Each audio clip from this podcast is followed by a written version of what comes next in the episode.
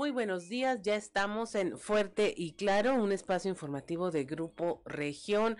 Hoy es viernes 25 de febrero de 2022 y hoy se celebran quienes llevan por nombre Sebastián de Aparicio. Los saludamos como todas las mañanas. A nombre de mi compañero Juan de León, soy Claudia Olinda Morán. Y bueno, uh, damos las gracias a quienes nos acompañan a través de nuestras diferentes frecuencias de Grupo Región en todo el estado, por la región 91.3 Saltillo en región sureste, por región 91.1, las regiones centro, carbonífera, desierto y cinco manantiales, por región 103.5 en las regiones Laguna y de Durango, en región 97.9 en la región norte de Coahuila y sur de Texas, y por región 91.5 más al norte, en región Acuña, Jiménez y del Río en Texas también. Un saludo a quienes nos siguen a través de las redes sociales por la página de Facebook Región Capital Coahuila. Ya se encuentra activada eh, también nuestra línea de WhatsApp al 844-155-6915, 155-6915, a donde nos puede hacer llegar sus mensajes, sugerencias, comentarios, denuncias, cualquier cosa que quiera eh, tener en comunicación, en conversación con nosotros a través de este número la podemos tener 844-155-6915. Lo que usted piensa, lo que usted quiere conversar es muy importante para nosotros aquí en Grupo Región. Son las 6 de la mañana con 10 minutos y mire la temperatura en Saltillo 8 grados a esta hora de la mañana, en Monclova 5 grados, Piedras Negras 3, Torreón 13 grados, General Cepeda 6 grados, Arteaga 11, Ciudad Acuña tiene 3 grados centígrados, en Derramadero aquí al sur de Saltillo hay 4 grados de temperatura, Musquis 3 grados, San Juan de Sabinas 4 grados, a Buenaventura 6, Cuatro Ciénegas 4 grados, Parras de la Fuente 9 y Ramos Arispe 6 grados.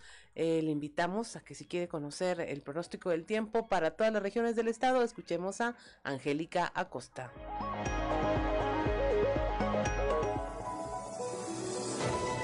El pronóstico del tiempo con Angélica Acosta.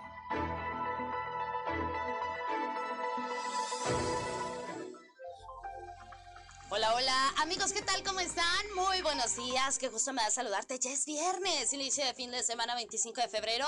Excelente, un gusto para mí saludarte. Pon atención, vámonos con los detalles del clima. Comparación de toda la semana para el día de hoy se nota un ligero descenso de temperatura para Saltillo. Pero bueno, pues vamos a, vamos a checar la información del clima. Máxima de 18, mínima de 5 para Saltillo durante el día, periodo de nubes y sol. Se va a sentir algo fresco el airecito y por la noche parcialmente nublado. Muy frío por la noche, abrígate por favor, Saltillo.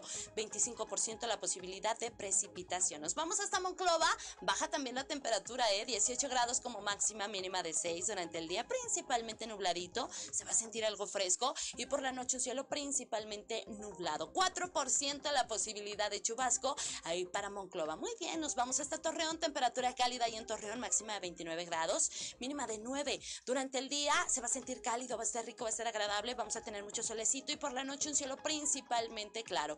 2% la posibilidad de precipitación ahí para Torreón. Muy bien, Piedras Negras, máxima de 21 grados, mínima de 5. Durante el día mucho solecito va a estar agradable y por la noche principalmente nublado. Muy frío por la noche, hay que abrigarse, por favor, Piedras Negras. La posibilidad de precipitación 3%. Muy bien, Ciudad Acuña, pon atención, Ciudad Acuña, máxima de 24 grados, mínima de 7. Durante el día, periodo de nubes y sol va a estar agradable y por la noche principalmente nublado. Algo frío por la noche, hay que abrigarse. 2% la posibilidad de precipitación ahí para Ciudad Acuña. Nos vamos hasta Monterrey, Nuevo León, ahí en la Sultana del Norte también se marca un descenso de temperatura, máxima de 23 grados, mínima de 6, ok, durante el día vamos a tener un cielo principalmente nubladito, ok, y por la noche eh, un cielo de igual manera parcialmente nublado. Atención Monterrey porque se espera posibilidad de precipitación durante el día, más que por la noche, ok, 57% la posibilidad de chubasco ahí para Monterrey. Muy buenos días y feliz fin de semana.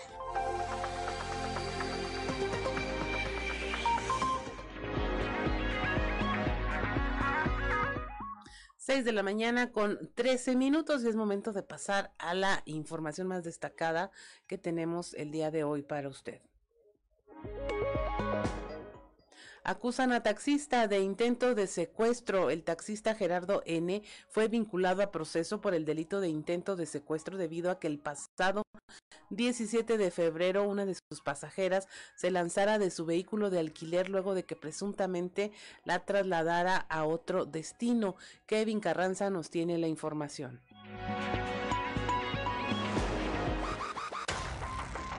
Este jueves, el taxista Gerardo N. fue vinculado a proceso por el delito de intento de secuestro, debido a que el pasado 17 de febrero, una de sus pasajeras se lanzara del vehículo de alquiler luego de que presuntamente la llevara a otro destino. La juez, Griselda Castellanos, decidió procesar contra el imputado luego de varias pruebas presentadas en culpa del ruletero por privar de la libertad a Vianey ya que de acuerdo con la investigación, la joven tomó el taxi de la colonia Misión Cerritos con dirección a mi plaza Mirasierra, pero notó que el taxista tomó otra ruta. Sin embargo, la Oyoxisa se puso en contacto con sus familiares, por lo que su madre le pidió que se bajara del carro en cuanto pudiera, pero la joven mujer se lanzó del vehículo en movimiento mientras transitaba por el Boulevard Fundadores a la altura de la colonia Zaragoza. Gerardo, de 60 años, fue detenido ese mismo día de los hechos y llevado al centro penitenciario varonil bajo la medida cautelar de prisión preventiva mientras continúan las investigaciones. Informó para Grupo Región Kevin Carranza.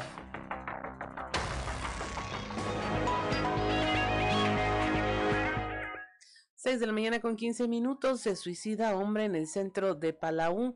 Poco después del mediodía de ayer jueves, vecinos de Mineral de Palau en plena zona centro se conmocionaron tras descubrir que un hombre de 51 años conocido como Jesús el Pollo había decidido quitarse la vida. Moisés Santiago nos informa.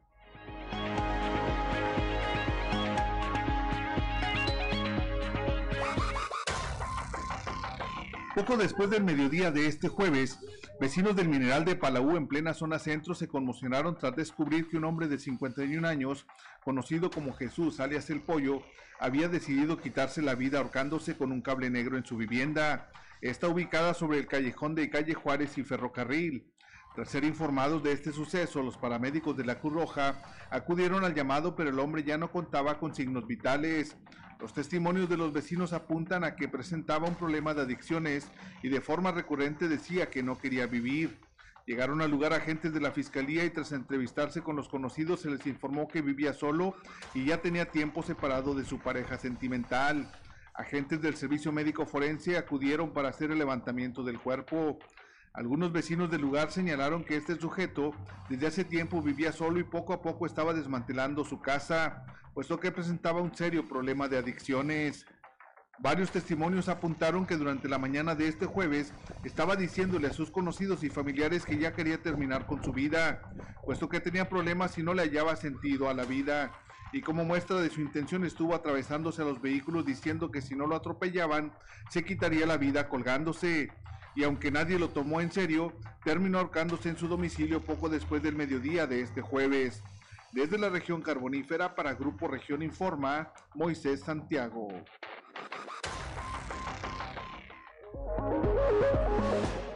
Seis de la mañana con 17 minutos. Riña entre estudiantes es captada en video. Una pelea de estudiantes de la Escuela de Bachilleres Urbano Rojas Rendón de Nueva Rosita fue captada y difundida a través de las redes sociales. Moisés Santiago nos tiene los detalles.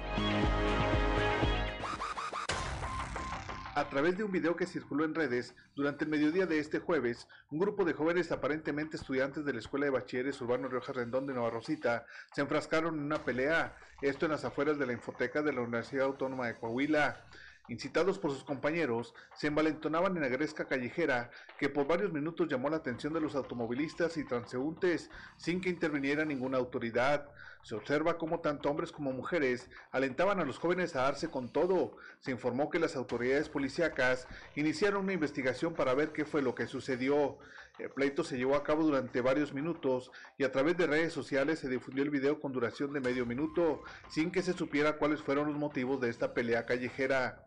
Desde la región carbonífera para el Grupo Región Informa, Moisés Santiago.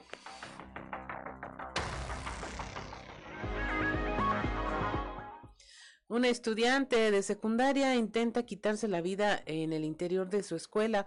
Una jovencita intentó acabar con su vida ingeniando pastillas al interior de la escuela secundaria técnica número 4 tras presuntamente sufrir de acoso.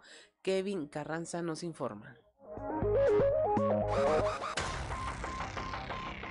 Una jovencita intentó acabar con su vida ingiriendo pastillas al interior de la Escuela Secundaria Técnica 4, tras presuntamente sufrir de bullying. Los hechos fueron registrados durante la tarde de este jueves en la mencionada secundaria, ubicada en la avenida Universidad, hasta donde se trasladaron paramédicos de Cruz Roja tras el reporte realizado por una maestra.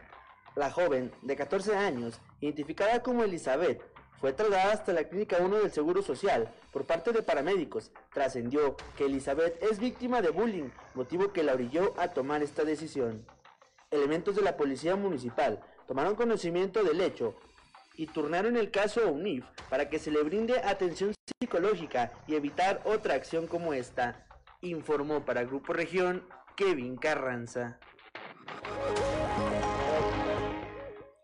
6 de la mañana con 19 minutos. También allá en la laguna hubo un intento de suicidio este en un lugar público. Víctor Barrón nos informa.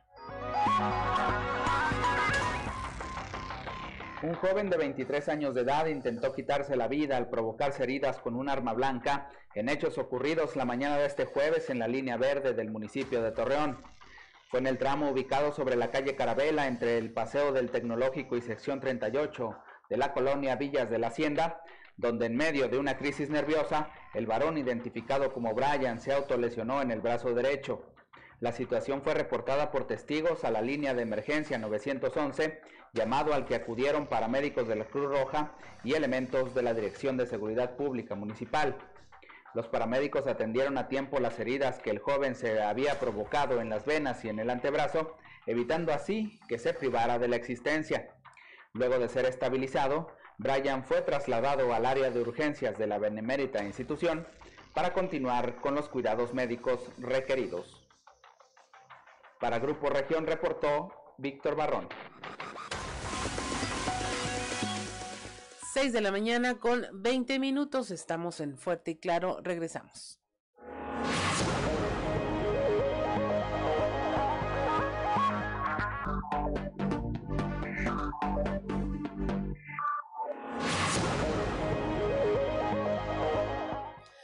6 de la mañana con 24 minutos. Mire usted en información internacional, en el segundo día de la ofensiva militar lanzada por Rusia, eh, ya invadió Ucrania alcanzando el norte de Kiev.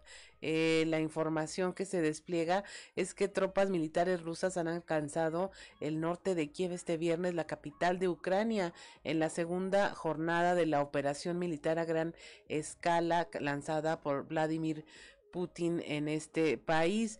Eh, Ucrania advirtió este viernes que las tropas rusas habían llegado a los distritos del norte de la capital y las imágenes muestran ya el avance de vehículos altamente armados. El ejército ucraniano informó que sus tropas están defendiendo posiciones en cuatro frentes alrededor de la capital y el gobierno ha pedido a sus ciudadanos fabricar eh, bombas para defender la ciudad. Eh, explosiones y sirenas de alerta se oyeron en el centro de Kiev. Eh, hay informes que señalan que las defensas aéreas de la ciudad detuvieron un ataque al interceptar una serie de misiles y derribar un avión ruso. Muchos de los habitantes de la capital ucraniana y de sus alrededores se han refugiado en estaciones de metro y búnkers ante el temor de estos ataques aéreos. El presidente de Ucrania, Vladimir Zelensky, difundió un nuevo, nuevo video en el que dijo que están defendiendo a Ucrania solos, visiblemente insatisfecho con la reacción de la comunidad internacional. Al momento, al menos 25 civiles han muerto y 102 han resultado heridos por los ataques aéreos rusos en distintos puntos de Ucrania. Eh, Rusia, por su parte, ha perdido a 450 efectivos, según dijo este viernes el secretario de Defensa del Reino Unido. Eh, la Unión Europea, Australia y Japón anunciaron nuevas sanciones que tienen como objetivo bancos, empresas y oligarcas rusos, es decir, a la clase eh, privilegiada de Rusia y se suman las sanciones anunciadas por el presidente de Estados Unidos que van en la misma línea destinados a las sanciones económicas y no a la intervención militar. Más de 100 mil personas han huido de sus hogares y decenas de miles más se han marchado de Ucrania desde el inicio de la ofensiva rusa, según la Agencia de Naciones Unidas para los refugiados. Así la situación y bueno, más adelante tendremos el posicionamiento de México al respecto y qué es lo que incluso se está haciendo aquí en Saltillo a través de las oraciones. Esta es la información internacional y bueno, ahora le mostraremos y le compartiremos nuestra portada del día de hoy que precisamente es este llamado del obispo de la diócesis de Saltillo a orar por la paz. Yo creo que no está de más pues tras este conflicto eh, del que estamos viendo sus implicaciones en pérdidas humanas y de la situación de todas estas personas, bueno, la ah, diócesis de Saltillo está pidiendo a través de sus redes sociales una oración pidiendo por la paz mundial, pues la invasión rusa ha provocado incertidumbre y temor en el mundo. También abordamos este tema de cómo está avanzando la reactivación educativa. El gobernador Miguel Riquelme destacó la labor de las mesas operativas de educación en las distintas regiones de la entidad, que ha sido fundamental para no dar marcha atrás en la reactivación del sector escolar. También la Fiscalía está advirtiendo cómo se están generalizando estas extorsiones a través de WhatsApp. El fiscal eh, Gerardo Márquez Guevara informó que se tiene conocimiento de casos de extorsión que se han dado a través de este, de este medio, de su teléfono celular. Están registrando de dos a tres incidentes diarios y estos nada más son los que se alcanzan a denunciar una maestra que defraudó a alumnos busca la reparación del daño. Usted recuerda este caso de la maestra del colegio modelo en Sabinas, Briseida N. Podría no pisar la cárcel luego de haber estafado con casi un millón de pesos a 45 estudiantes que estaban ahorrando para hacer un viaje. También, le traemos la ah, ceremonia de honores a la bandera por la celebración de eh, la bandera ayer 24 de febrero eh, Saltillo Patriota que el alcalde Chema Fraustros dijo a estudiantes normalistas que ellos son la columna de Saltillo y asistió a la conmemoración del Día de la Bandera. También el gobierno del estado de Coahuila, a través de la Secretaría de Inclusión y Desarrollo Social y, de la y del Instituto Coahuilense de la Juventud, realizaron la brigada cerca de ti en las instalaciones del Instituto Tecnológico de Ciudad Acuña, dirigida a jóvenes de la región norte para promover la salud integral y la sexualidad responsable. Son las 6 de la mañana y es momento de escuchar qué se dice en los pasillos.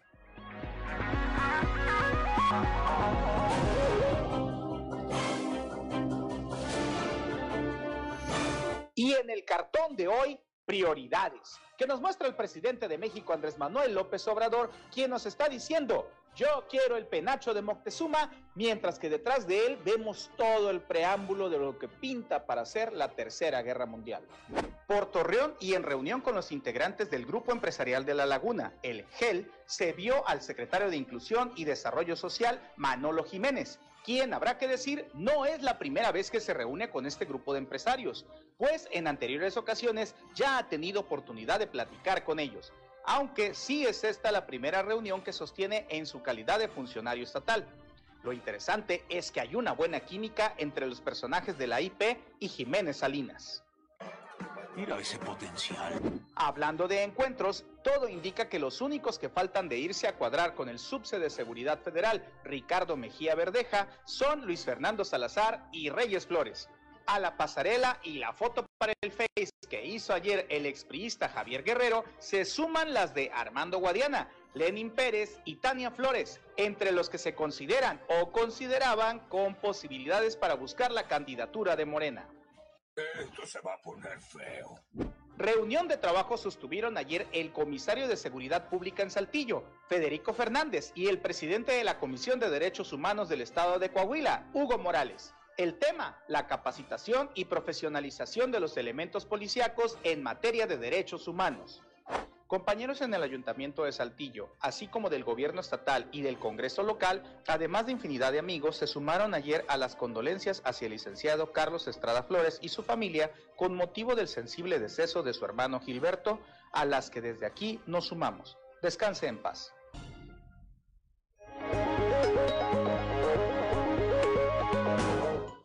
Son las 6 de la mañana con 32 minutos. Ya, ya me vino a decir nuestro productor Ricardo Guzmán que ahorita le dejé la hora a medias, pero ya 6 de la mañana con 32 minutos. Y es momento de irnos a un resumen de la información nacional.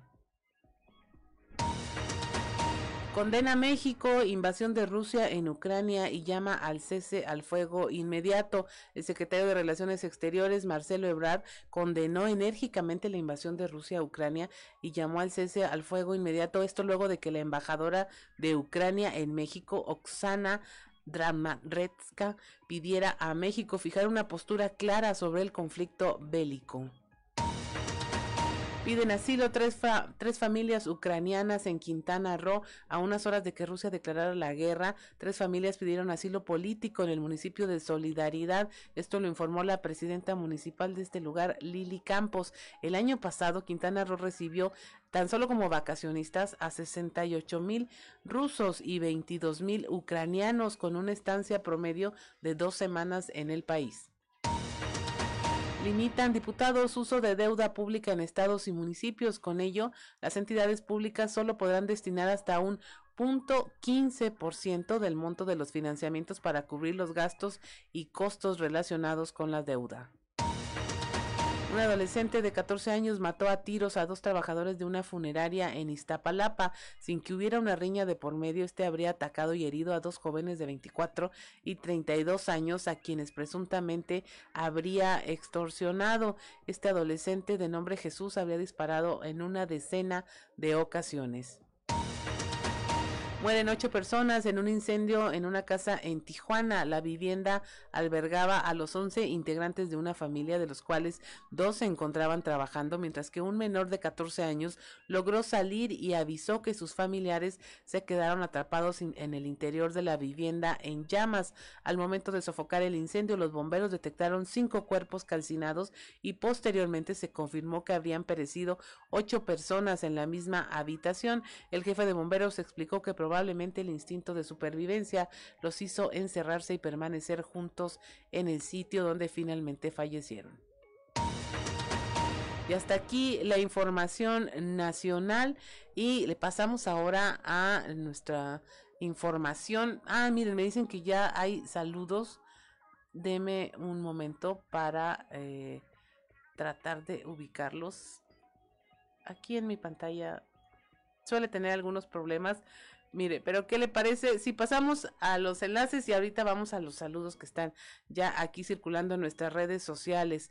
este primer caso es la maestra acusada de fraude en Sabinas que busca mediante una vía alterna no pisar la cárcel y de alguna manera pues eh, subsanar este asunto de haberse quedado con casi un millón de pesos de las vacaciones de sus alumnos. Nuestro compañero Moisés Santiago nos tiene la información. Muy buenos días Juan y Claudia y a todo nuestro amable auditorio que nos escucha en todo Coahuila. En la información que tenemos para el día de hoy, después de que los jurídicos del Colegio Modelo de Sabinas interpusieron la denuncia en contra de la maestra Briseida N por el delito de fraude contra 45 padres de familia, busca someterse a la vía alterna para no pisar la cárcel. Así lo dio a conocer el delegado de la Fiscalía, Ulises Ramírez Guillén. Eh, por parte de los eh, de los de los eh, de la escuela, los representantes legales de la escuela, otros se han sumado a esto, esperemos que pueda llegarse a un convenio o un acuerdo que pudiera darle salida a este a, este tema. Sin embargo, pues la carpeta sigue su curso este, para con vías de, judicializarse, de esta manera se tendría que resolver también otra forma de, judicializar la causa, pero es muy probable que si existe voluntad de las partes pueda solucionarse de esta manera la cárcel en este caso? En este caso, la ley prevé las salidas alternas, medios alternos de solución para delitos de, de carácter patrimonial y en este caso pudieran darse este porque es, un, es, un, es una vía que válida para, para solucionar un problema. Bien, pues de esta manera busca la maestra que defraudó por casi un millón de pesos a padres de familia esa alternativa para no pisar la cárcel. Desde la región carbonífera para Grupo Región Informa, su amigo y servidor Moisés Santiago. Que tengan un excelente fin de semana. 6 de la mañana con 36 minutos. Allá en el norte cancelan la aplicación de refuerzo de la vacuna a menores de 12 a 14 años con alguna comorbilidad.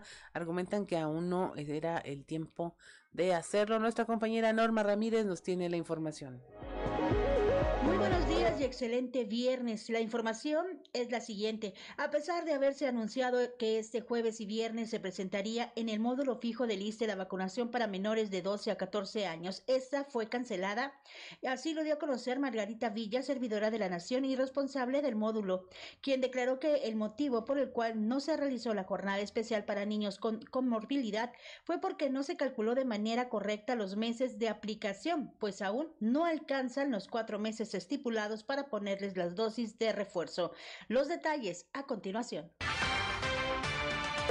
11 a 14 años con la comorbilidad, ¿verdad?, de los que fueron vacunados en el mes de octubre-noviembre. Estamos detectando, ¿verdad?, que por las fechas que ellos fueron vacunados, pues todavía no cumplen los cuatro meses. Este, entonces, todos aquellos, ¿verdad?, que fueron aplicadas la primera y segunda dosis, la última dosis en noviembre, pues será a partir del mes de marzo para que ellos puedan tener, este, cumplir, ¿verdad?, con, con las fechas ya de sus este, cuatro meses. Este, mañana continuamos, ¿verdad? Aquellas personas que vienen por su vacuna de, de refuerzo, aquí vamos a estar. Y este, algunas personas de rezago, ¿verdad? Hay algunos menores también que se aplicaron la primera dosis, este, entonces mañana será vacuna para ellos también. Entonces mañana continuamos con ellos, ¿verdad? Refuerzo y aquellos rezagados.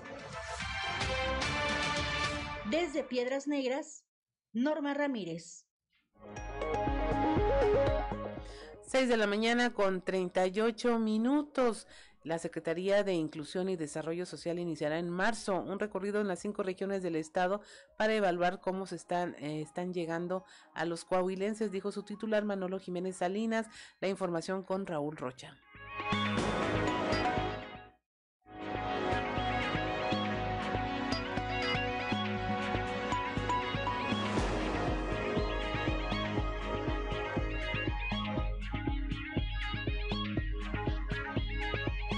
Compañeros? Buenos días. Esta es la información para el día de hoy. La Secretaría de Inclusión y Desarrollo Social iniciará en marzo un recorrido en las cinco regiones del estado para evaluar cómo están llegando los programas a los coahuilenses, dijo su titular Manolo Jiménez Salinas. Agregó que ha respetado la veda electoral por el próximo ejercicio de la revocación de mandato, pero sigue realizando su trabajo en programas ya implementados. Estamos trabajando la nueva estrategia social que presentaremos en los próximos días, eh, de manera paralela con eh, varias secretarías del gobierno del Estado, entre ellas la de prevención eh, del delito, entre ellas la de salud. Entonces, por ahí viene una serie de acciones también, o, o vamos a fortalecer algunas acciones que van encaminadas este, al, a la prevención del consumo. No, la verdad es que nos, hemos respetado la ley. Hemos tenido mucho trabajo, pero dentro del marco jurídico, este, con supervisiones, con reuniones de trabajo. Ahora en el mes de marzo voy a empezar una gira muy intensa por todo el estado para reunirme con nuestro eh, equipo de las colonias, de los barrios y de los ejidos para ver cómo andan eh, nuestros programas. Y, bueno, pues estamos este, eh, trabajando este, con respeto a la ley. Esta es la información para el día de hoy. Buen día. 6 de la mañana con 40 minutos. Estamos en Fuerte y Claro. No se vaya, regresamos.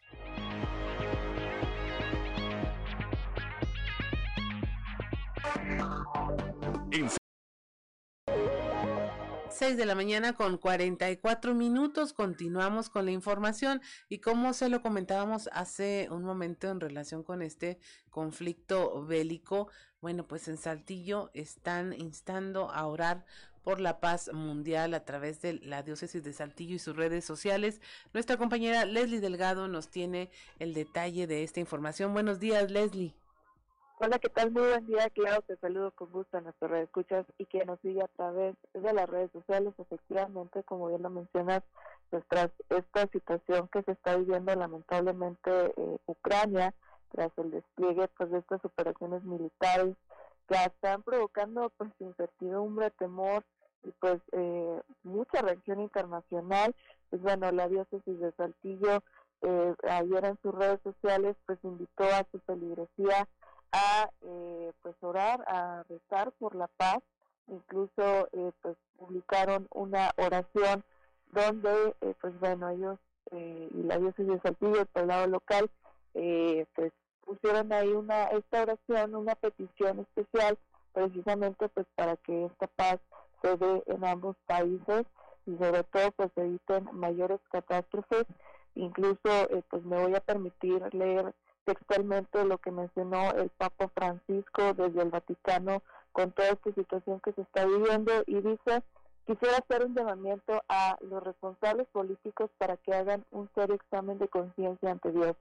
Ruego a todas las partes implicadas que se abstengan de cualquier acción que traiga aún más sufrimiento a la población, perturbando la convivencia entre naciones y desacreditando el derecho internacional, fue lo que mencionó pues el Papa Francisco y pues bueno, la diócesis de Saltillo eh, pues hizo esta petición especial a la feligresía, invitando pues también a todas las parroquias que dentro pues de las plegarias incluyan eh, pues esta paz que están solicitando, sobre todo pues que la feligresía no esté ajena a la situación internacional que se está viviendo.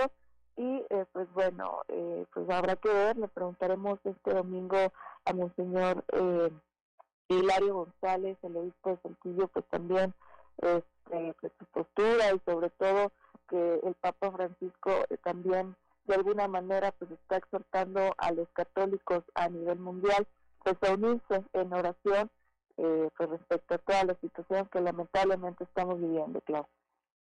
Leslie, eh, pues, ¿qué más desea la religión que usted profese?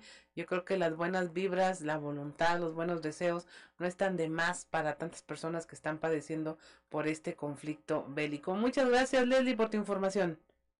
Aquí, claro, excelente día para todos y el pendiente de la información.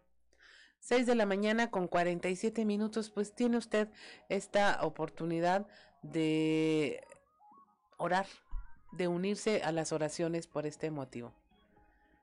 Vamos a, en este momento, bueno, mire, antes de pasar a, mayor información, quisiera que saludáramos a Leonor Cordero Galindo. Está eh, deseando buenos días y bendiciones también para ella, el excelente día. Y por supuesto tenemos a don Joel Roberto Garza Padilla desde Ciudad Frontera, Coahuila, donde eh, nos eh, dice, nos comparte que hoy 25 de febrero, pero de 1981, nació en San Luis Potosí Celia Berenice Cisneros Garza, la más pequeña de, sus de su familia, le está deseando feliz cumpleaños a Bere. La reflexión del día de hoy, muy, muy adecuada para los tiempos que se están viviendo es el amor es el único idioma que puede prescindir de las palabras es lo que nos manda el señor Joel Roberto Garza Padilla y eh, manda bendiciones también para este fin de semana.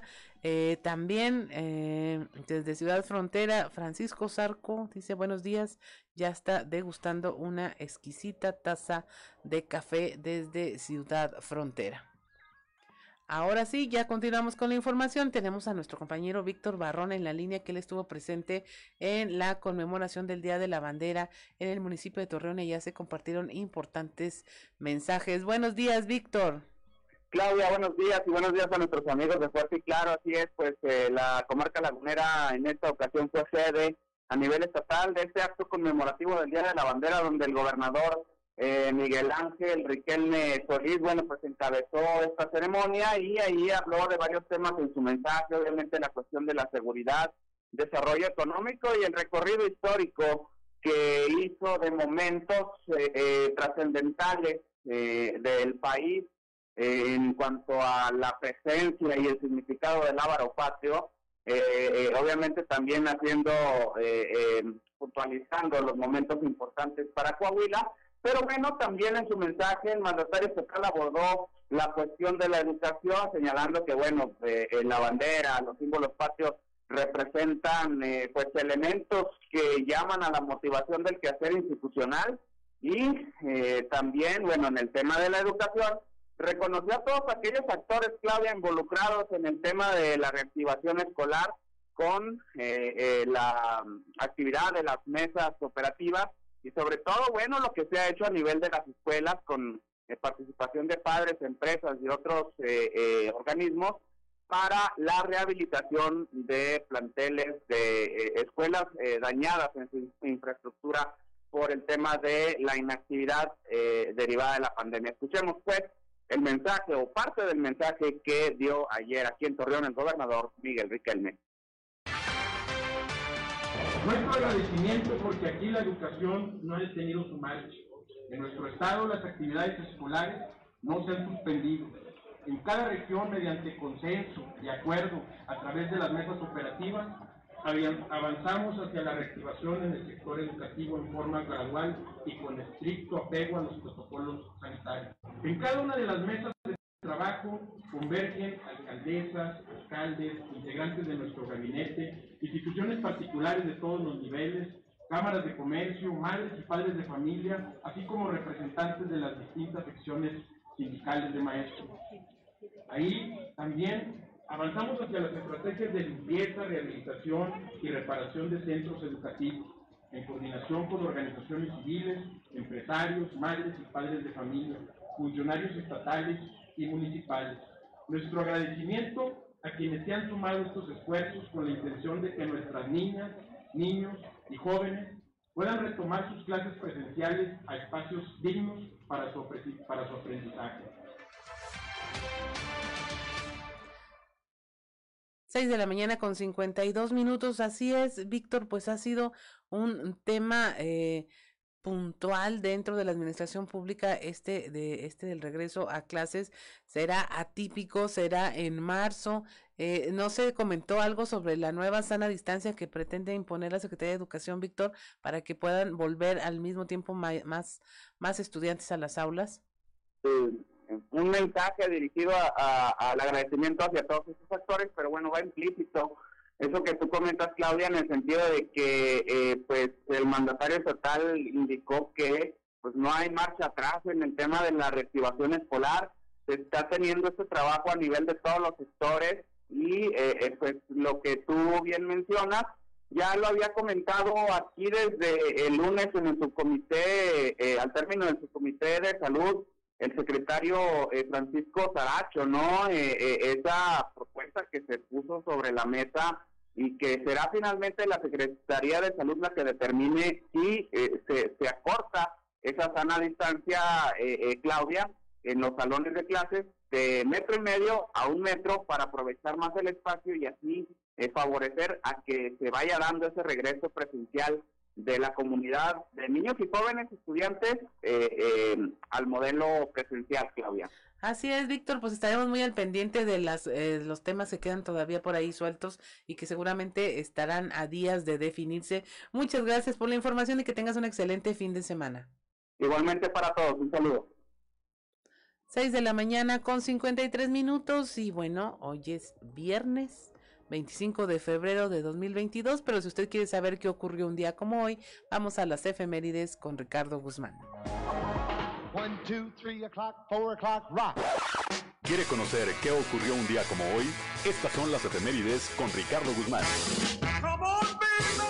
Como hoy, pero de 1775, el conde de Regla, Pedro Romero de Terreros, fundó en la Nueva España, hoy Ciudad de México, el Sacro y Real Monte de Piedad de Ánimas, en la calle de San Ildefonso número 60, en el edificio que alberga el Colegio de San Pedro y San Pablo. También, un día como hoy, pero de 1911, luego de haber tomado la plaza de Saltillo, el doctor Rafael Cepeda lanzó un acta de rebelión por la que desconoció el gobierno de Porfirio Díaz, expresando su apoyo a don Francisco y Madero y al Plan de San Luis. Para esa fecha, quedó instalada la Junta Revolucionaria que gobernaría a Saltillo, integrada por Rafael y Abraham Cepeda, Francisco Cos Ramos, Luis y Eulalio Gutiérrez Ortiz. Y un día como hoy, pero de 1913, don Venustiano Carranza estableció su cuartel general en Arteaga, Coahuila.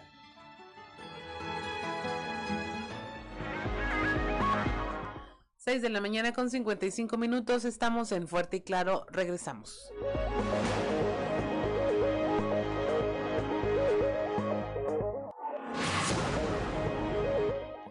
6 de la mañana con 59 minutos, casi 7.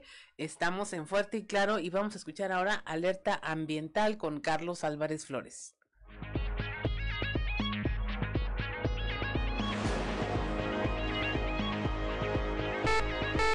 Alerta Ambiental con Carlos Álvarez Flores. Muy buenos días.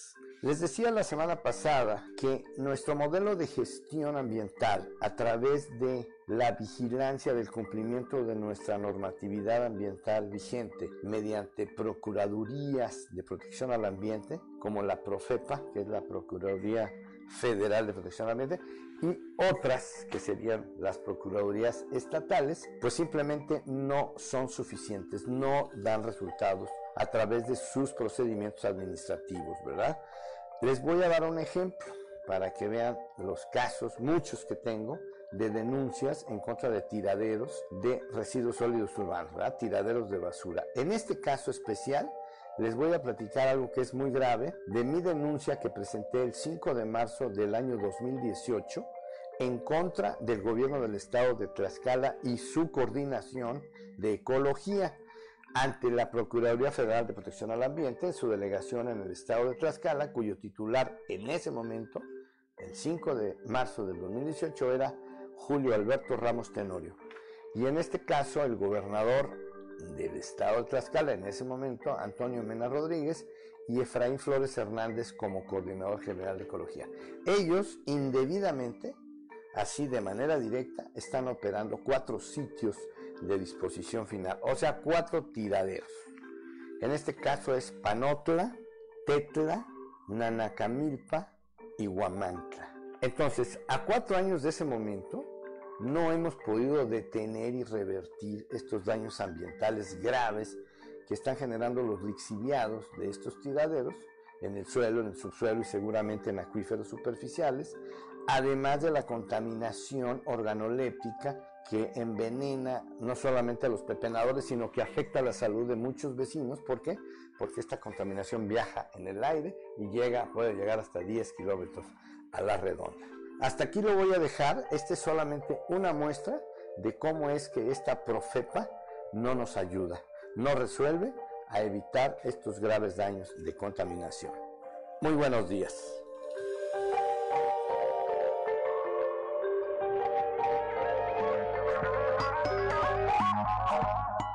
7 de la mañana con un minuto escuchó usted a Alerta Ambiental con Carlos Álvarez Flores, que pues nos habló de esta impunidad que hay ante las denuncias por los temas ambientales. Y es momento de irnos ahora al contexto de la noticia con Luis Guillermo Hernández Aranda. El contexto de la noticia con Luis Guillermo Hernández Aranda. Seis gobernaturas estarán en juego en el 2022. Los estados que habrán de renovar el poder ejecutivo son Aguascalientes, Durango, Hidalgo, Tamaulipas, Quintana Roo y Oaxaca. Dichas elecciones nos permitirán ver qué tan popular es Morena o si la estrategia de la alianza PRI-PAN-PRD da resultados y pavimenta el camino para una gran coalición en la próxima elección presidencial. Nadie duda que el presidente Andrés Manuel López Obrador mantiene altos niveles de popularidad a pesar de los errores de su administración. Sin embargo, la aceptación del Ejecutivo no se transfiere por ósmosis a los candidatos de su partido. Como en anteriores elecciones, los principales enemigos de Morena son sus militantes, quienes en cada proceso evidencian sus divisiones. No es gratuito que en las últimas semanas su líder nacional, Mario Delgado, haya sido agarrado a huevazos en diferentes partes del país. Para Coahuila es importante los resultados que se puedan dar en Tamaulipas y Durango, estados vecinos con los que se debe tener una excelente coaordinación, sobre todo por el tema de seguridad.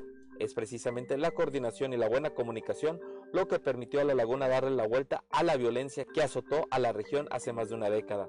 El gobernador Miguel Riquelme tiene una excelente comunicación con el gobernador de Durango, José Rosas Aispuro. Para los habitantes de la laguna, dicha coordinación es inédita, ya que en sexenios anteriores los gobernadores solo se reunían para tomarse la foto. La agenda metropolitana no se limita al tema de seguridad, hablamos de inversiones, obras de infraestructura, proyectos tan importantes como el agua saludable, de ahí que no sea extraño que el domingo Miguel Riquelme haya estado en Durango, acompañando en su registro a Esteban Villegas, quien encabeza la alianza PRI-PAN-PRD y que tiene como principal contrincante a Marina Vitela por Morena. Esteban busca por segunda ocasión la gubernatura. Su contrincante es la exalcaldesa de Gómez Palacio y quien fuera su compañera en el PRI apenas en el sexenio de Enrique Peña Nieto. Otro coahuilense que también estará muy de cerca en esta elección es Marcelo Torres, quien es delegado del PAN en Durango. Hoy, priistas, panistas y periodistas saben que deben hacer frente común para enfrentar la popularidad del presidente y de su partido, al cual, por cierto, ya han vencido en varias ocasiones. Soy Luis Guillermo Hernández, nos escuchamos a la próxima.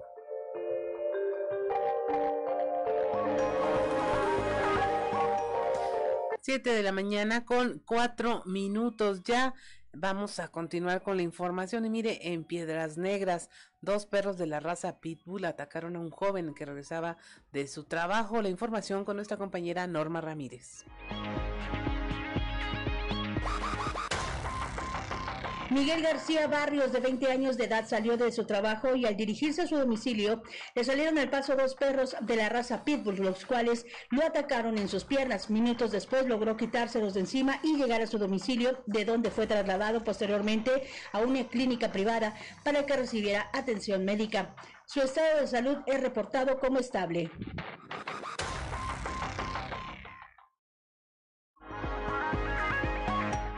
7 de la mañana con 5 minutos. El fiscal general del Estado, Gerardo Márquez Guevara, informó que se tiene conocimiento de casos de extorsión a través de WhatsApp. Ya se están registrando de dos a tres casos o incidentes diarios. Él eh, llama al, a que ante cualquier anormalidad o situación de riesgo, pues se comuniquen con las autoridades para verificar si se trata o no de una estafa.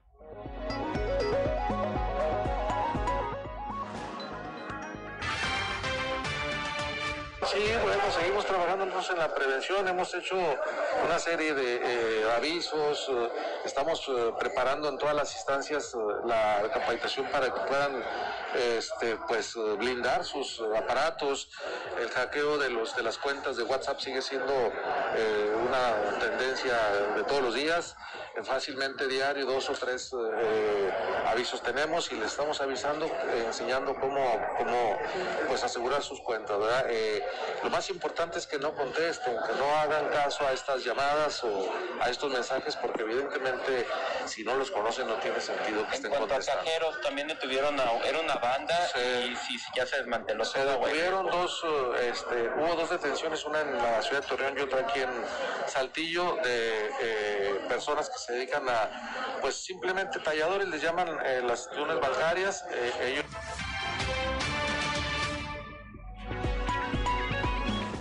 7 de la mañana con 7 minutos. Este sábado se llevará a cabo una actividad denominada Cumpleaños Celestial de Sofía. Esto con el fin de recabar donativos en especie para ser entregados a familias foráneas que se encuentran luchando contra el cáncer en Monterrey, Nuevo León. Daniela Cardosa, madre de Sofía, indicó que la población puede llevar artículos de higiene personal y alimentos a la plaza pública de la colonia Landín de 4 a 6 de la tarde este sábado. Thank you.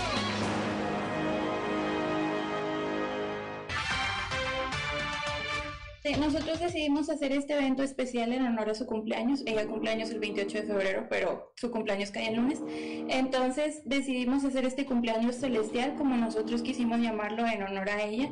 Este, y va a ser el próximo sábado 26 de febrero a las 4 de la tarde en la plaza pública de la colonia Landín, enfrente de la farmacia Guadalajara. Ahí es donde vamos a estar.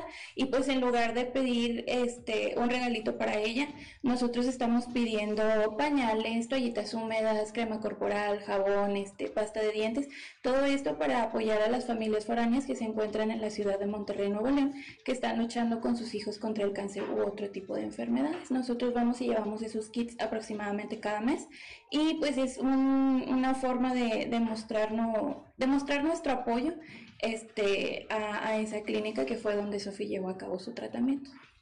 A Sophie se le detectó un tumor cerebral llamado glioblastoma multiforme. Es un cáncer que no se le da a niños, sino que le da mayormente a personas mayores de 60 años.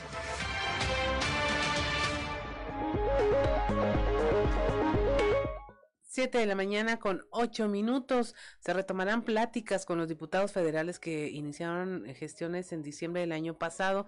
Así lo indicó el rector de la Universidad Autónoma de Coahuila, Salvador Hernández Vélez, Vélez quien dijo esperan la convocatoria para reactivar la partida 081 que se usa para las pensiones y que ahorita está en ceros.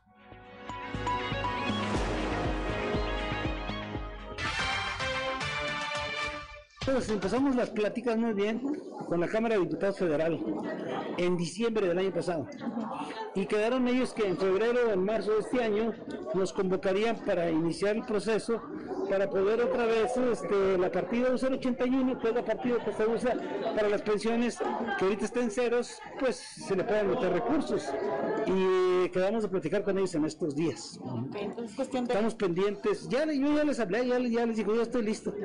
Como ya terminé mi, informe, les dije, ya, tan pronto terminé mi informe, ese mismo día les hablé y les dije, ¿cuándo quieren que vayamos? Estamos listos ir a, a platicar.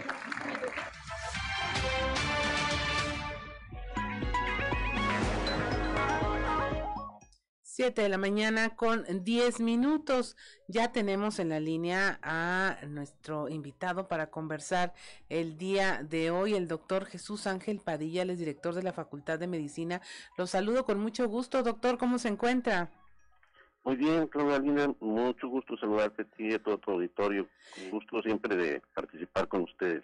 Mire, esta mañana nos gustaría conversar con usted sobre este tema de eh, las vacunas. Eh, pareciera extraño, pero antes de la pandemia el tema de las vacunas no era tema. Todo el mundo se vacunaba, todo el mundo cumplía con la cartilla de vacunación, no había controversia alguna al respecto. Cuando intentaba uno como reportero buscar a, a quien se opusiera a las vacunas, era bien difícil encontrar a alguien que dijera abiertamente, no, yo no vacuno a mis hijos porque no creo esto.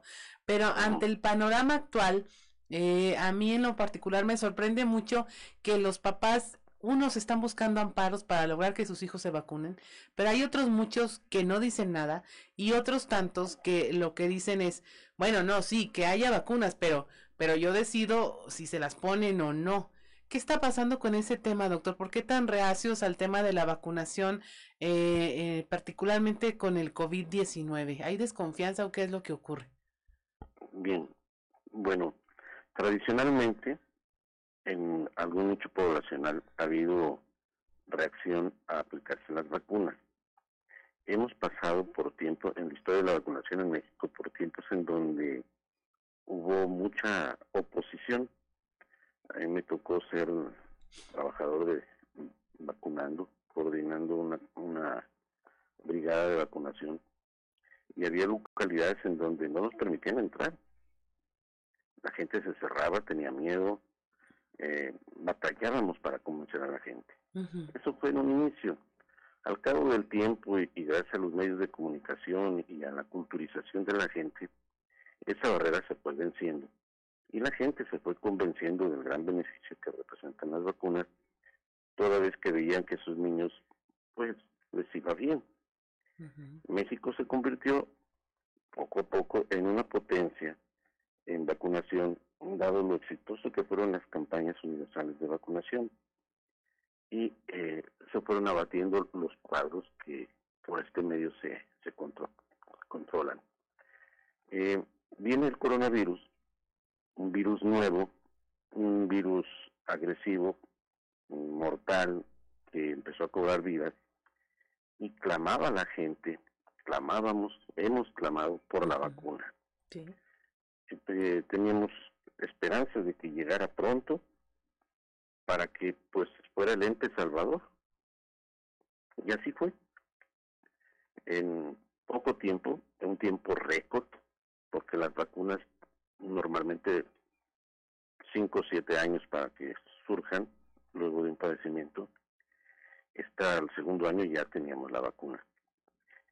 Se difundió, nuestro país participó como un país muy activo en, la búsqueda de, la inmunización de la gente y empezamos a tener alguna reticencia. Ha, ha, habido, como en todo el mundo, grupos opositores a la vacuna, pensando en situaciones como imaginarias totalmente de que se trata de una vacuna que está impuesta por el orden mundial y que tiene como objetivo el robotizar a la gente o el terminar con la gente y acabar con su código genético y volver impuro al ser humano y bueno un montón de, de temas vinculados con eso producto de desinformación, producto de temores personales y seguimos teniendo grupos antivacunas.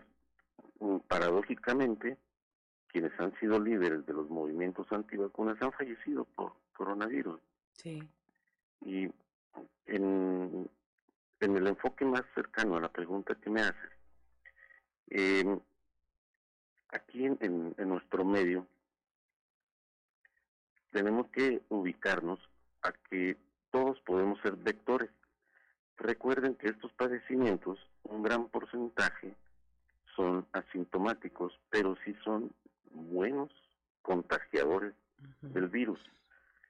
Si nosotros circunscribimos la vacuna únicamente a aquellos en, en el que la enfermedad es mortal, vamos a tener un regular éxito.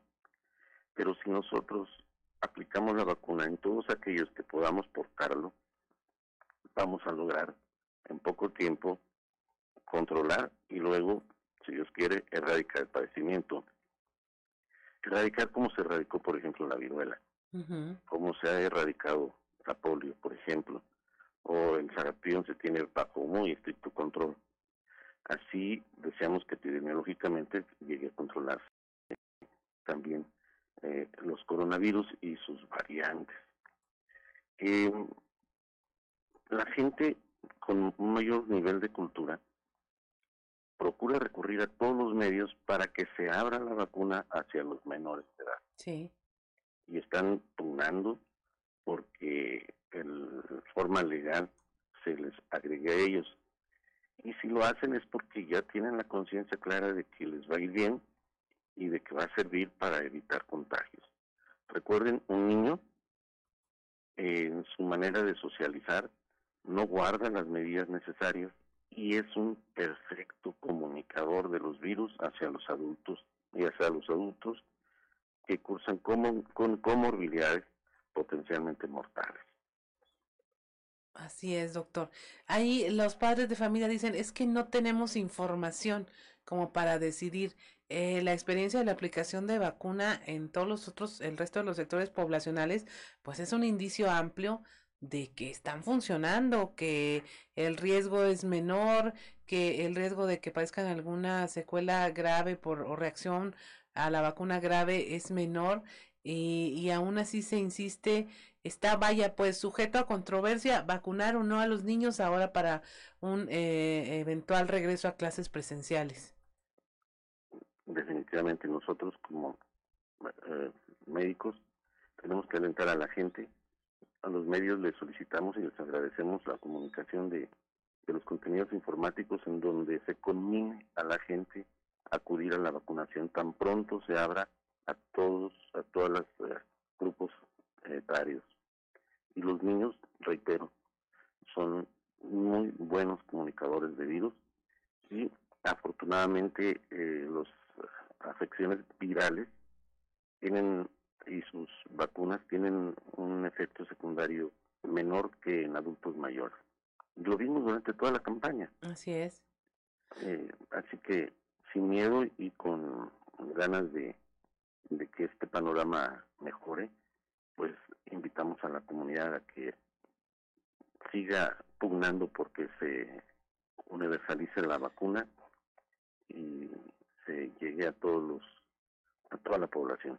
Doctor, ¿tendría que ser ya parte de nuestra cartilla de vacunación eh, común? ¿Tendría que meterse ahí como la influenza u otras enfermedades? Definitivamente, sí. Sí, sí. Tiene que entrar así. Eh, sería lo idóneo.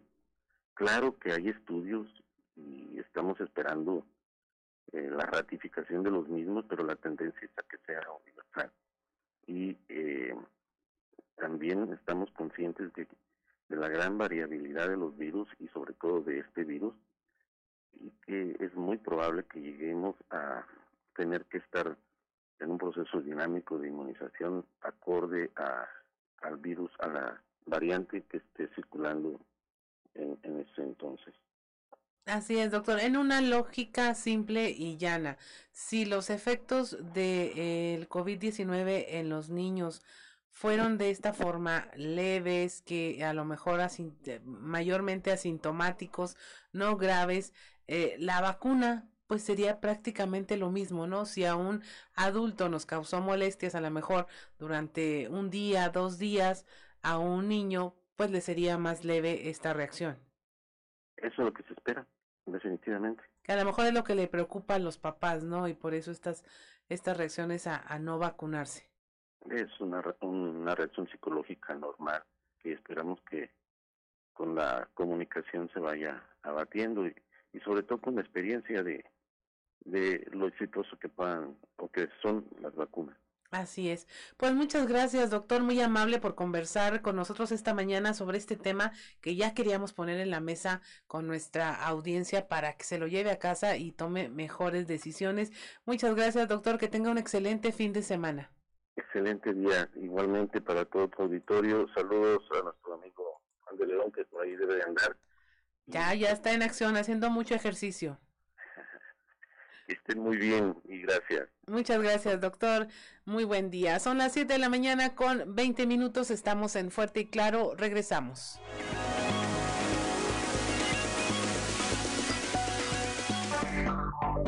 Enseguida regresamos con Fuerte y Claro.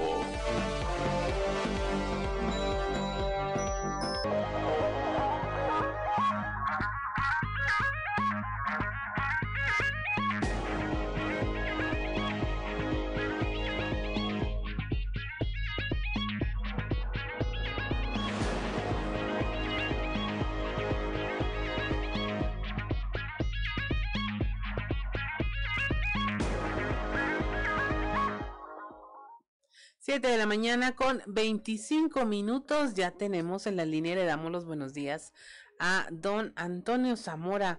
Eh, don Antonio, ¿cómo amaneció usted de temperatura primero? Creo que en Monclova están 5 grados ahorita. ¿Y a quién quiere usted ahora? ¿Qué, qué vamos a hacer? ¿Trizas o trazos con los destinos políticos? ¿Cómo es? Vamos a de las dos cosas. Las dos cosas. Sí, las dos cosas. ¿no? Sí, sí, sí, que, que tenga, que tenra este, este viernes, que sea así más o menos, ¿no?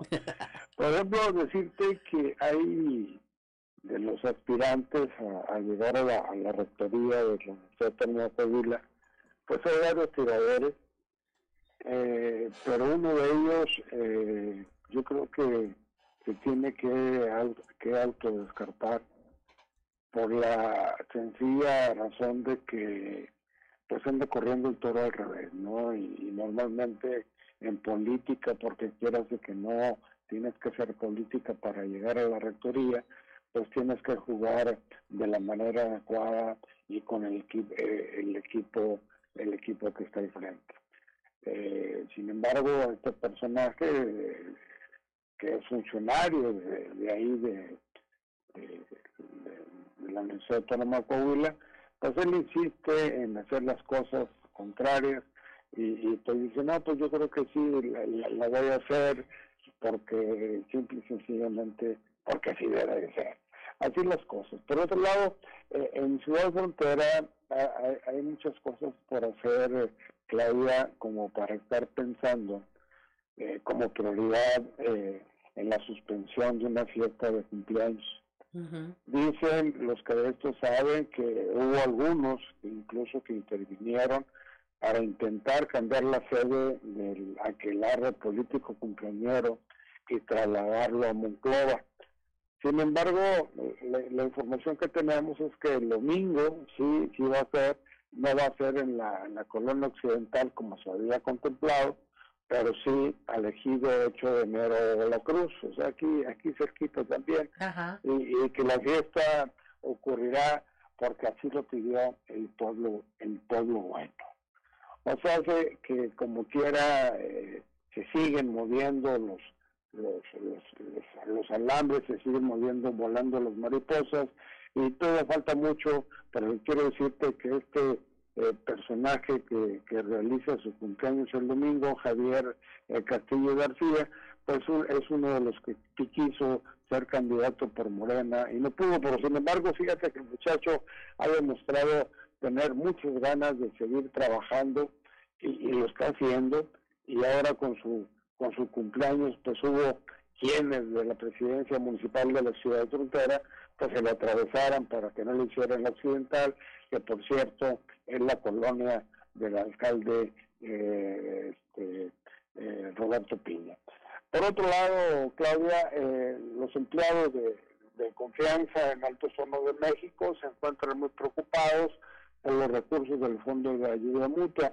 Después de la salida de Fernando Monroy, que es el, el padrino de Pedro Magaña, que a su vez es el presidente del Fondo de Ahorro, pues están temiendo que, que, se haya ido con la hebra, que el recurso que aportan los empleados de confianza cada 15 días, pues este haya desaparecido.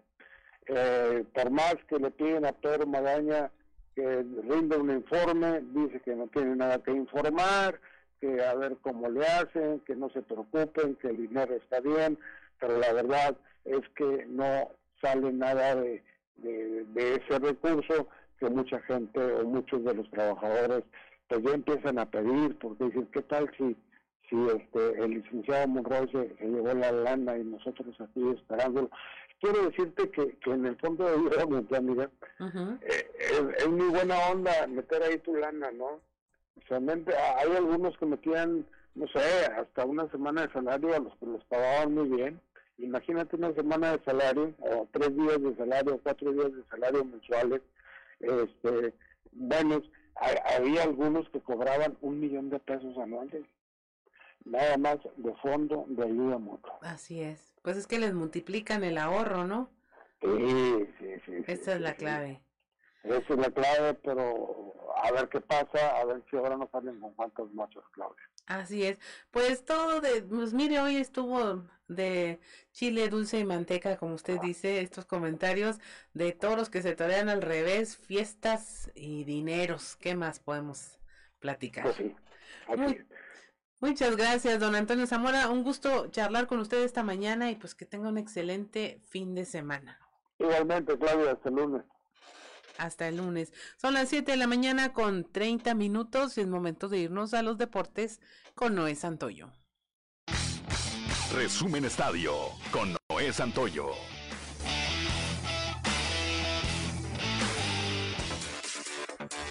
La directiva de Santos Laguna anunció el día de ayer la salida de su técnico Pedro Caiciña, después de que el equipo sucumbió en los octavos de final de la CONCACAF ante el Montreal. El cuadro lagunero anunció la salida de Lusitano a través de un comunicado de prensa y mencionó que tras realizar el análisis correspondiente del desempeño y resultados deportivos al momento, el Comité Deportivo de Santos Laguna decidió culminar el ciclo del portugués y su cuerpo técnico. Durante ocho partidos que dirigió Pedro Caiciña, solo logró un triunfo y el resto se dividió en dos empates y cinco derrotas. Eduardo Fentanes, director de Fuerzas Básicas de Santos Laguna, se hará cargo de manera interina del primer equipo. Los cuartos de final de la Liga de Campeones de la CONCACAF ya están decididos y los tres equipos de la Liga MX que siguen con vida en la competencia ya conocen a quienes se enfrentarán en la siguiente ronda. Cruz Azul, Pumas y León solventaron sus eliminatorias ante el Forge, Chaprisa y Guasatoya respectivamente, siendo única Únicamente Santos Laguna eliminado de forma contundente por el Montreal. De esta forma, será Cruz Azul el que se mida contra el Montreal, primero en el Estadio Azteca y después pagando la visita a Canadá, mientras que Pumas encarará a otro rival de la MLS,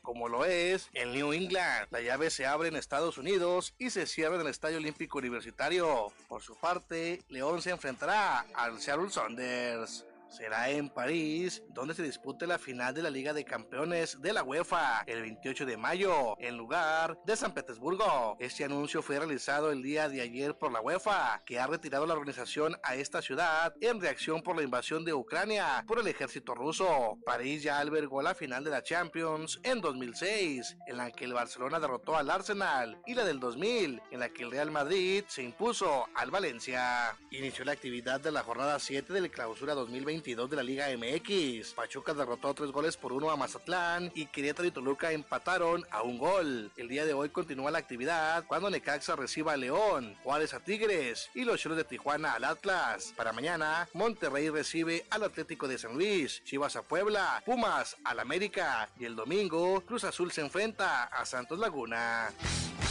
Resumen Estadio con Noé Santoyo.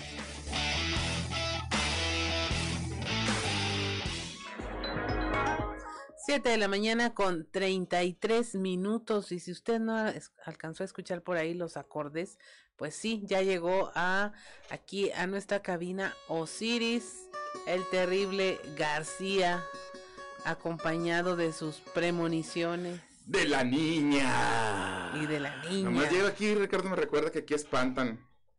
Yo digo que es la conciencia de Ricardo Guzmán y de Osiris García, porque la verdad todo está muy tranquilo hasta que llegan ellos.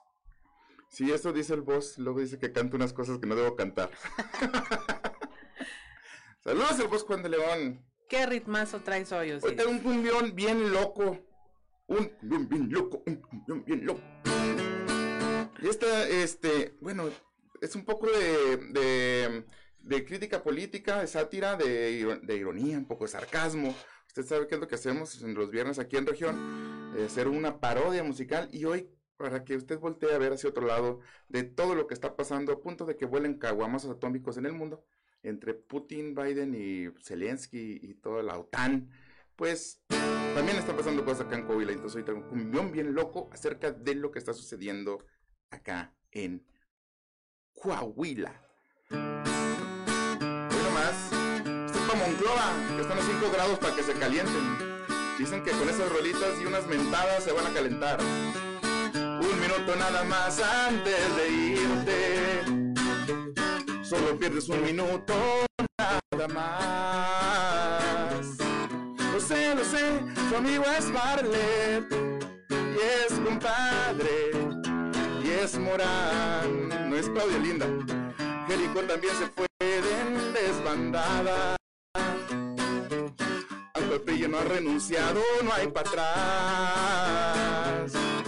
sé, lo sé, aún tiene gente, no la suficiente para asustar. Ahí en Morena, los dos, y en ese viaje no hay regreso.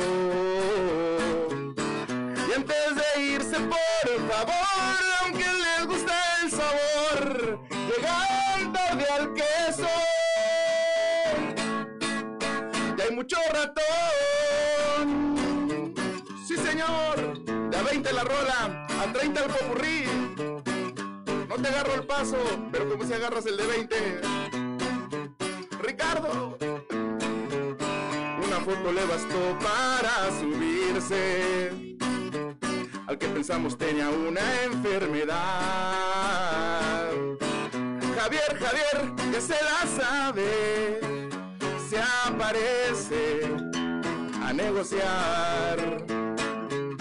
Se la pasa calladito cinco años y en el tiempo de elecciones vuelve a hablar. La neta, él mi gente tiene y se vende sin igual. Adiós morena, adiós Hoy hay 200 tras el hueso. Y antes que llegue la elección, Reyes Flores se quedó chiflando en el cerro. Se la... Ah, no. Ya no peló.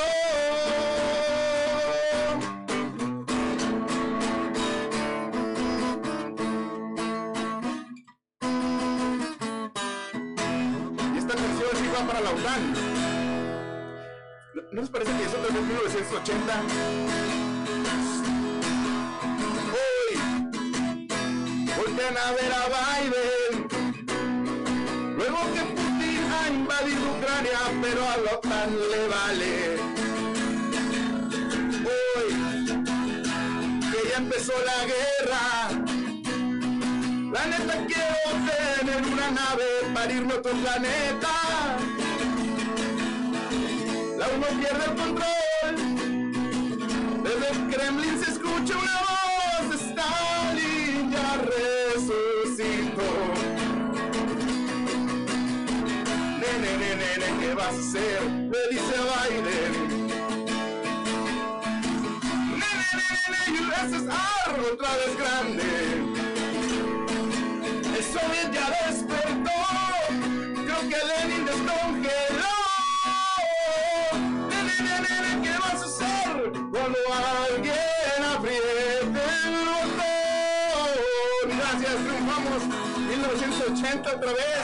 compañero. 7.38, 7 terribles 38 de la mañana. Así es, mi estimado Osiris. Híjole. No, no hay más reto que cantar esto a las 7 de la mañana, te lo juro. Concuerdo con ello. Tengo voz, y ahorita a las 7 de la mañana tengo voz como de José José ya al final de la carrera, cuando era el papá de Leti. Leti. Sí. Sí, nos- nos vamos a morir, compañeros. Vamos a morir, aprovechen. No, no digas eso. Apenas te iba a preguntar, a ver, ¿cómo le explicas a tus hijos una guerra? No, hombre, ellos me explican a mí, tienen más... Sí. no, hombre, 23 años tiene mi hijo y la otra tiene 20. Ajá. Entonces, no, ya, ya, ellos ya me explican cosas a mí. Mira, papá, esto es TikTok y así, tipo de cosas. No, yo les tengo que explicar lo que pasó hace 30, 40 años y por qué llegamos a donde estamos en este momento. Ajá. Porque esta guerra en realidad eh, no empezó ahorita.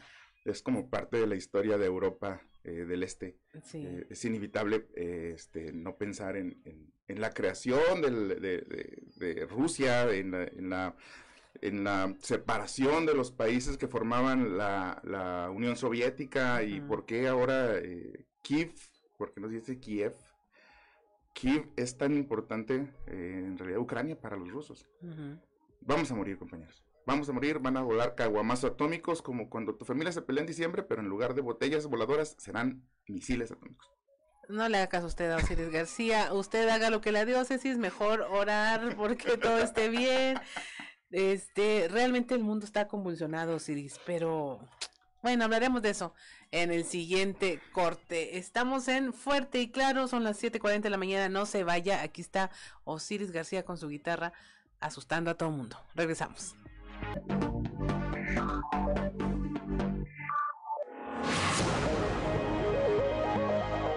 7 de la mañana con 44 minutos, 45 ya. Y mire, si usted escuchara todo lo que se dice aquí entre los cortes, entre Ricardo Guzmán y to- no, no, no sabría, este, no, no se, no, no se iría ni a comerciales usted.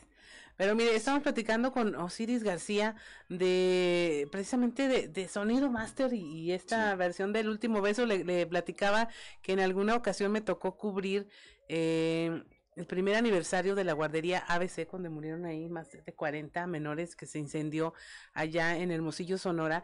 Y cu- cuando yo decía que era de Coahuila, Loro, lo que decían era, ah, Sonido Master. Fíjate cómo la gente puede reconocer a Coahuila por, por un grupo musical. Y, fíjate que ahorita también lo que platicamos para el aire es como no forma parte de un sector cultural como de gente que tiene un poquito más la vida este, más fácil, digamos, que desde el privilegio. Pero en el sector popular, eh, Sonido Master es turbo, turbo famoso. O sea, en, un saludo para la- toda la gente de Monclova, pero imagino que ellos sí lo saben.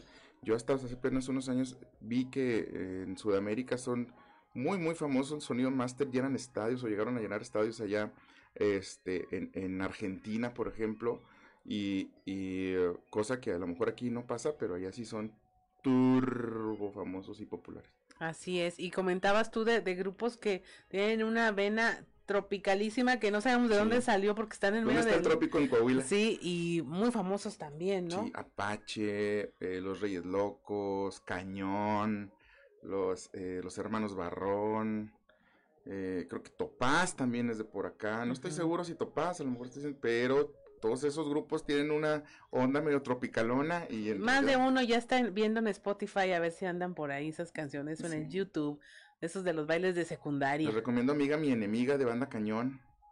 Ah, Este, sí, es muy buenísima. No, hombre, ¿sabes qué? Es bien temprano, pero como que ya, se me, ya me empezó a dar sed de esa de la mala.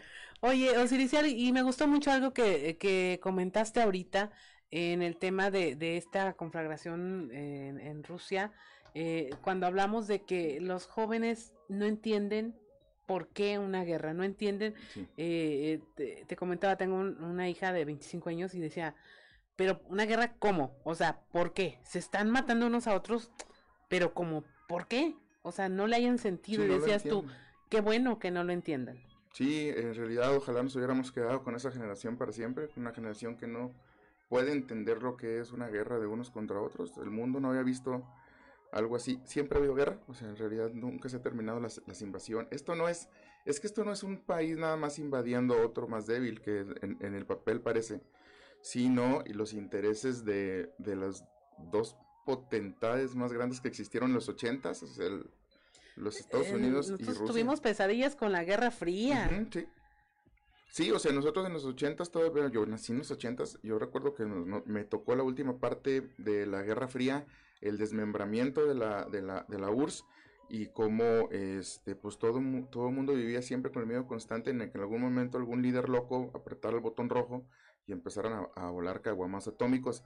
No, pasó, al menos hasta el día de hoy, pero parece como si hubiéramos regresado esos 40 años en el tiempo Sí. y otra vez volviéramos a ese, a ese tipo de crisis que, que parecía haber, haberse superado, pero realmente no, no, no, nunca, nunca se acabó, solamente como que el gigante rojo estuvo ahí esperando el tiempo en que pudiera nuevamente reconstruirse y armarse después del, la, del fracaso estrepitoso del, del socialismo, después de Stalin, que eso fue lo que realmente sucedió. Y, y ahí, ahí está un, un líder que es, que es llamado autócrata, como, como Putin, y que eh, sueña con esa grandeza del, del, del zarismo y de después del, de la concentración de poder, porque la tiene, la concentración de poder en, en, en, en- Moscú. Hace unos años fui a, a- a Rusia y a Ucrania. Estuve en el 2018 ahí para el Mundial. Y yo quería platicar con algunos este, nativos, con algunas personas de ahí, de, con algunos rusos, sobre las cuestiones económicas y cómo vivían ellos, y no se puede hablar de eso. Es un, es un país que parece muy desarrollado, primer mundo, parece, en, gen- en- en, eh, por ejemplo, Moscú o San Petersburgo, pero en realidad sí la gente dice, no, de eso no, de eso no se puede hablar. En la calle, o sea, dice, ¿por qué? Aquí todo se oye. Eso, tenemos prohibido manifestarnos en cuestiones políticas, sobre todo con extranjeros. O sea, a, a- a pesar de que parece un país que ha A pesar de avanzado que mucho. tendrías mucho que presumir. Sí, claro.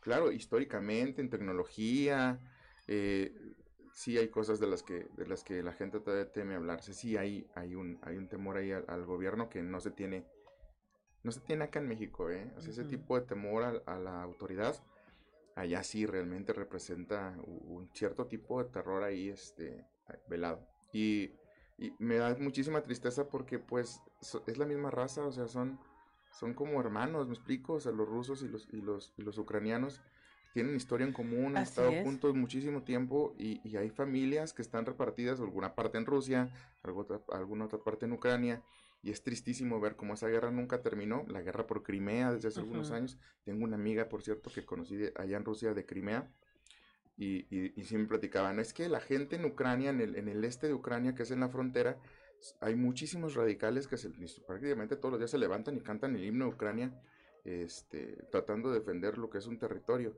Y estas nuevas generaciones en realidad no entienden ese tipo de cosas porque nosotros lo entendemos porque ya estamos grandes, pero no tiene ningún sentido estar peleando por, por una cuestión que se pudiera arreglarse a través del diálogo. Pero ya no pasó. Ellos son de, de, mediación, de cultura por la paz, de, de tratados, de, no vale la pena sacrificar vidas si lo podemos arreglar porque hay un Estado supuesto de derecho en el que se deberían de dirimir esas cosas, eh, la ONU, eh, tantos caminos agotados antes de llegar a, este punto donde pues aprietas un botón, jalas un gatillo, mandas un dron. creímos que la, que la generación X era la última que iba a tener esta concepción. este, y ahí en, adelante millennials y centennials no tiene ningún sentido lo que les estamos haciendo. O sea, hemos tratado de construir un mundo en el que las cosas se arreglan con diálogo a través de, de otros mecanismos incluso hasta en, las cosas judiciales hemos buscado otros mecanismos para solucionar las cosas. Antes de llegar a una sanción. Eh, eh, y no, a final de cuentas, eh, los intereses económicos y la importancia geopolítica que tiene un territorio, un, pedazo de tierra, un ducto de gas, algunos recursos naturales, parecen ser más importantes que la vida de las personas. Es, estúpido pensar como los líderes están detrás de un escritorio mandando a morir jóvenes por, por supuestamente una supremacía o un orgullo patrio, cuando en realidad los intereses económicos es lo que priva detrás de ellos. he tratado de no pronunciarme a través de, esto porque pues, no soy ningún experto ni nada y, y luego ay, Osiris sabe todo. Pues, no sé nada. Entonces trato de no pronunciarme más que en contra del hecho de que jóvenes están muriendo en esas fronteras, de que jóvenes están muriendo en su país y que somos habitantes del mismo planeta. Así es, y yo creo que ante eso sí vale la pena estar en desacuerdo, rebelarse, decir no los entiendo, están haciendo las cosas mal, que sigan así, que esta generación en efecto no pueda entender por qué se agarran a caguamazos atómicos, como dices, entre dos países de hermanos, básicamente. Nosotros fuimos a, estuvimos en, en, la explanada del Hermitage, que es el Palacio de Invierno en la ciudad de San Petersburgo, en el 18 estuvimos, de hecho, estábamos haciendo una transmisión en vivo, por Soto y, y, Adolfo Galán, los que les mando un, un, saludo. Estábamos haciendo una transmisión en vivo hablando de la historia del, del Palacio de Invierno, o sea, de cómo se convirtió después en un, en un, en un museo. Este... Y aparte es apasionante la historia de, ese, de esa zona de Europa. Y en ese momento en el que estamos hablando de eso, hubo un despliegue militar eh, ostentoso, es poco, ¿eh? Aterrorizante. Eh, aprovechó, como que Putin aprovechó que el mundo estaba en las ciudades rusas para mostrar su arsenal. Y entonces hubo un desfile aéreo de helicópteros, casas, eh, porta, eh, eh, casas, aviones. Aviones de donde transportan militares, pero grandísimo, ¿eh? Muchísimos helicópteros, muchísimos aviones, muchísimos este, Boeings, esos que, que utilizan para transportar tropa. yo entendimos que era un mensaje de Putin para el mundo, diciéndole al mundo, este es nuestro poderío, este es nuestro arsenal.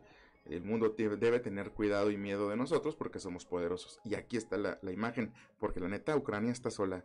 No es parte de la OTAN, no están interviniendo los países que forman parte de la OTAN, no está interviniendo Estados Unidos, eh, están nada más tratando de procurar eh, cuidar a, los, sus aliados, pero no hay en realidad una defensa a, a, Ucrania. Creo que Kiev, ya, ya hay tropas rusas en Kiev. Así es. Pues este fue el comentario de Osiris García esta mañana. No le acaso, no vamos a morir. ¡Moriremos! eh, y yo pues dejaría esta reflexión. Eh, sí es cierto, retrocedimos décadas en, la materia de la, de la guerra, de esta conflagración, pero pues también en la política vamos para atrás. Sí. Ahí lo dejamos, son las 7 de la mañana con 55 minutos. Esto fue fuerte y claro.